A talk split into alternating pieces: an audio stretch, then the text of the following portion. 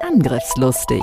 IT-Sicherheit für dein Unternehmen. Der Security-Podcast der Go Security. Vertrau nicht blind deinem Antivirenprogramm. Und das erleben wir ja tatsächlich noch. Mit Andreas Wiesler und Sandro Müller. Passwörter. Wenn ihr nicht gerade irgendeine ähm, Raketenabschussrampe schützen müsst. Was ist da dran, Andreas? Tut mir schrecklich leid, heute müsst ihr wirklich zwölf oder vielleicht sogar noch mehr Zeichen haben. Datensicherung ist die Lebensversicherung eines Unternehmens. Wir haben noch so viele Themen. Sandro und Andreas sind die IT-Sicherheitsexperten in der Schweiz. Mit ihrer Firma Go Security sind sie die Firewall für zig Unternehmen, seit über 20 Jahren schon. Bereit für ein neues Update? Hallo und herzlich willkommen zur neuesten Ausgabe von Angriffslustig mit Andreas Wiesler und mein Name ist Sandro Müller. Für die Vorbereitung des heutigen Themas habe ich ChatGPT mal gefragt, du sag mal, wie viele offene Stellen gibt es eigentlich für einen CISO, den Chief Information Security Officer? Hast du da eine Antwort bekommen? Der ja, Stand klar. ist ja ein bisschen älter. Ja, das hat sie mir dann auch gesagt. also die Antwort war unbrauchbar. Ich habe keine Ahnung. Sie hat mir dann geraten, ich soll doch Personalbüros ähm, äh, fragen und so. Ähm, das habe ich jetzt nicht gemacht. Bitte entschuldigt das. Ich weiß nicht, wie viele Stellen offen sind. Ähm, aber man sieht es immer wieder, zumindest auf meinem LinkedIn-Profil und auf deinem vermutlich mhm. auch, Andreas, dass da viele Stellen offen sind, viele gesucht werden. Und heute wollen wir uns eben mit der Frage beschäftigen. Was macht dann den perfekten CISO aus? Was bringt er fachlich und menschlich mit und was sind seine Aufgaben so in Klammer und was sollte er vielleicht besser lassen? Swiss ICT hat ja so eine Beschreibung von diesen verschiedenen Stellen und das ist schon sehr, sehr viel, was da aufgelistet wird. Aber fangen wir doch mal mit dem Fachwissen an. Muss ein CISO IT-Wissen haben? Ich bin der Meinung schon. Ich glaube, ohne wird es wirklich schwierig. Ich würde sogar so weit gehen und sagen, ein CISO braucht IT-Fachwissen und er braucht auch Security-Fachwissen. Die Frage ist nur, wie tief muss dieses gehen? Oder wie siehst du das? Absolut du bist ja auch ein bisschen das Bindeglied zwischen Management und Technik und wenn du nicht weißt, von was die Technik spricht, hast du einen extrem schweren Stand. Und du kannst ja auch nicht eine Sicherheitsbeurteilung machen, wenn du nicht weißt, wie ein Prinzip einer Firewall ist oder was ein Backup ist, wie ein Server funktioniert, dann hast du ein extrem schweres Leben. Und vermutlich hast du das auch schon in diese Richtung, ich unterstelle dir das jetzt mal, Andreas, erlebt, dass es eben irgendwo dann heißt von der IT, das geht nicht. Und dann kannst du denen sagen, ja doch, das geht schon und zwar so und so. Und dann wissen die, ups, dem kann ich nicht alles erzählen. Oh, das ist absolut so. Ähm, Background-Wissen macht das Leben massiv einfacher und halt auch immer ein bisschen am, am, Ball bleiben, wenn die neuen Schlagworte kommen, was, was versteht man dahinter? Weil auch Externe verkaufen dir immer die wunderbare Lösung und du musst nichts mehr machen, jeder Angriff wird automatisch abgeblockt und das ist halt nicht der Fall. Das stimmt natürlich, das kommt auch noch dazu, das hatte ich gar nicht so auf dem Schirm, aber du könntest ja deine Security einfach lösen mit Produkten. Ja. Und du musst einfach einmal pro Monat ein neues, teures, geiles Produkt kaufen. ja, ich glaube, es ist aber wirklich ein bisschen eine Frage, wie viel Fachwissen braucht ein CISO auch, wie ist die Firma organisiert, wie ist das Team organisiert, so als Einzelkämpfer äh, CISO. Glaube ich, da brauchst du wirklich noch mehr Fachwissen. Das ist noch schwieriger. Und bist du in einem großen Team, also hast du ein eigenes Team als CISO, dann hast du natürlich auch Spezialisten für die einzelnen Bereiche, hoffentlich, und äh, kannst dich möglicherweise mehr eben dann auf andere Themen konzentrieren, auf die wir noch kommen. Ja, gerade, äh, das ist ein spannender Ansatz, den du jetzt gerade gebracht hast. Ist der CISO alleine oder hat er vielleicht noch IT-CBS-Sicherheitsbeauftragte, die Teile übernehmen und er ist nur noch die Schnittstelle? Dann braucht es natürlich viel weniger technisches Wissen, weil das holst du dir bei anderen ab. Also dieses Zusammenspiel muss äh, sehr gut überlegt sein, wie man das machen möchte. Ich glaube, wir können nur nochmals wiederholen. Update. Ohne Fachwissen, da wird schwierig. Ein CISO braucht unserer Meinung nach IT-Fachwissen und auch IT-Security-Fachwissen. Und wie vorhin erwähnt, er ist so ein Bindeglied und daher braucht es auch ganz viele Führungsqualitäten oder auch Teamfähigkeit, um in dieser Rolle gerecht zu werden. Ich habe immer jeweils so böse gesagt, ähm, der CISO entschuldigt das Wort, ist so, hat so die Arschlochposition. Die IT hat ihn nicht gerne, weil er denen immer auf die Finger schaut und vielleicht korrigiert. Das Management hat es nicht gerne, weil er dort widerspricht. Man kann das nicht einfach so machen. Und die User haben noch weniger Freude, wenn sie dann längere Kennwörter haben müssen. Die müssen das regelmäßig ändern und so weiter. Also er hat eine gewisse Sandwich-Position und muss da natürlich äh, sehr stark sein. Apropos Sandwich, du kennst ja auch meine äh, Aussage so nach dem Motto, ich sage, der CISO oder ein guter CISO, dem muss es total egal sein, wenn er in der Kantine alleine an einem Tisch sitzt, wenn aber alle Tische überfüllt sind und Menschen noch Platz suchen. Er bleibt alleine. Damit muss er umgehen können und das ist so ein bisschen Widerspruch. Auf der einen Seite, er muss wirklich hart im Nehmen sein, auf der anderen Seite braucht er wirklich Führungsqualitäten und muss teamfähig sein, weil er kommuniziert gegenüber der, der Geschäftsleitung unter Umständen gegenüber dem Verwaltungsrat. Er kommuniziert gegenüber dem Management, gegenüber den, der, der IT, gegenüber dem HR. Das ist schon, das sind alles andere Menschentypen. Das ist ein bisschen stereotypisch, Schublade auf, rein, wieder zu. Ich weiß, aber ja, es ist, das ist schon anspruchsvoll damit wir jetzt unsere Zuhörenden nicht erschrecken, die vielleicht mal CISO werden möchten. So, so schlimm ist es auch nicht. Die CISO-Mandate, die ich äh, habe und hatte, da war ich nie jetzt dieses Arschloch, sondern war wirklich integriert ins Team, weil nur so geht's. Und ich glaube, dass das, eh, das ist am Schluss auch ein wenig die Kunst, eben trotz der sehr anspruchsvollen Aufgabe, ähm, es sich nicht zu verscherzen. Ich glaube, das ist ja auch kontraproduktiv, wenn man dann nur so auftritt, als äh, ich habe jetzt diese Kompetenz und ich sage jetzt, was durchgeht, weil ich bin der CISO. Das wäre, das werden dann eben keine gute Führungsqualitäten, Kommunikationsfähigkeiten, mhm. aus meiner Sicht zumindest. Für mich als CISO ist auch wichtig die Begeisterungsfähigkeit gerade wenn du das als Externer machst, ähm, du lernst so viele neue Dinge kennen und wenn du nicht begeistert bist, Neues kennenzulernen, hast du auch einen schweren Stand. Ja, klar. Also ich, ich denke, dass das geht so weit. Ich sage manchmal gerne, ein CISO sollte auch ein Worthalter sein. Nein, er muss keine Wörter halten, sondern er muss sein Wort halten. Also er muss bekannt sein dafür, eh, wenn der etwas sagt, zieht er es auch durch. Und zwar primär meine ich jetzt im positiven Sinne. Wenn wir abmachen, gut, wir machen es aber dafür, ähm, gehen wir hier einen Schritt weniger weit, dann muss sich der CISO auch dafür einsetzen. Er muss bekannt dafür sein, was du mit dem abgemacht hast, das wird eingehalten. Ich finde das noch ein spannendes Wort. Das ist mir beim Vorbereiten gar nicht aufgefallen. Aber gerade Wort halten und auch die richtigen Worte verwenden, weil er kommuniziert ja nicht nur mit der IT, sondern vielleicht auch mit der Rechtsabteilung, mit dem Management, mit dem HR, mit den Angestellten und so weiter. Also er hat verschiedene Hüte auf. Mhm. mhm. Das hat er auf jeden Fall. Dann ein weiterer wichtiger Punkt ist strategisches Denken.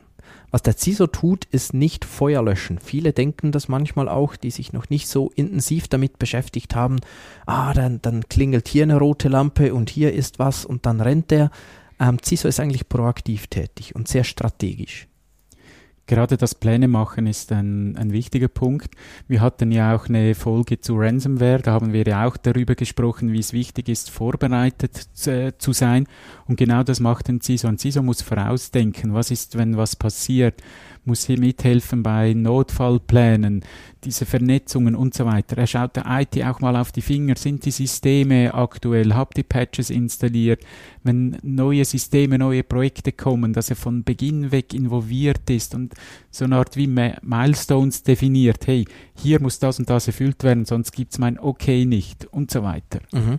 Das ist dann schon wieder ziemlich operativ und gleichzeitig muss er wirklich in die Zukunft auch denken mit dem Wissen, was er heute hat, was könnte dann sein in, in ein paar Jahren und seine Strategien und Konzepte eben auch darauf anpassen. Und ich glaube auch, er muss all diese Analysen verstehen. Einerseits irgendwo, äh, was wieder publiziert wird öffentlich, aber auch was intern für Analysen gemacht werden, Penetration Tests, äh, Audits und so weiter. Das muss er alles verstehen, analysieren können, umsetzen können auf seine Firma also ist ja nicht seine, aber dort, wo er angestellt ist, üblicherweise, darauf äh, abwälzen äh, können und so auch wieder die Maßnahmen ableiten, die Strategien dafür. Also es ist schon strategisches Denken schon wichtig, oder? Absolut. Beim einen Kunden, wo ich ein CISO-Mandat habe, haben wir neu ein DSDS-Board, Datenschutz, Datensicherheitsboard kreiert, wo wirklich ähm, die Rechtsabteilung ist dabei, die IT ist dabei, dann die Entwicklungsverantwortliche und ich als CISO. Und dann bekommst du das mit und kannst wirklich diese Strategien und Konzepte erarbeiten, überarbeiten, damit es äh, in die richtige Richtung geht. Und möglicherweise sagt jetzt, ja, klar, muss ja so sein. Ist doch auch so. O, oder? naja, ganz ehrlich, meine Erfahrung ist, dass es häufig eben auch nicht so ist. Auch ich erlebe das immer wieder, dass wir Anfragen äh, bekommen, ein spezifisches Projekt mal drüber zu schauen. Und das sind teilweise große Firmen. Das sind nicht äh, kleine Firmen mit ein paar wenigen Dutzend Angestellten, sondern wirklich äh, ziemlich große Firmen. Und ähm, eine der ersten Fragen oder bei einer Analyse stellt sich dann heraus, ja, habt ihr, war Security eigentlich auf dem Radar? War, war das irgendwie mal Thema in dem Projekt? Ja, ja, da haben wir schon immer ein bisschen darüber nachgedacht. Und was habt ihr dann gemacht? Ja, dann kommen vielleicht so ein, zwei Punkte, aber man merkt sofort, nein, haben sie nicht.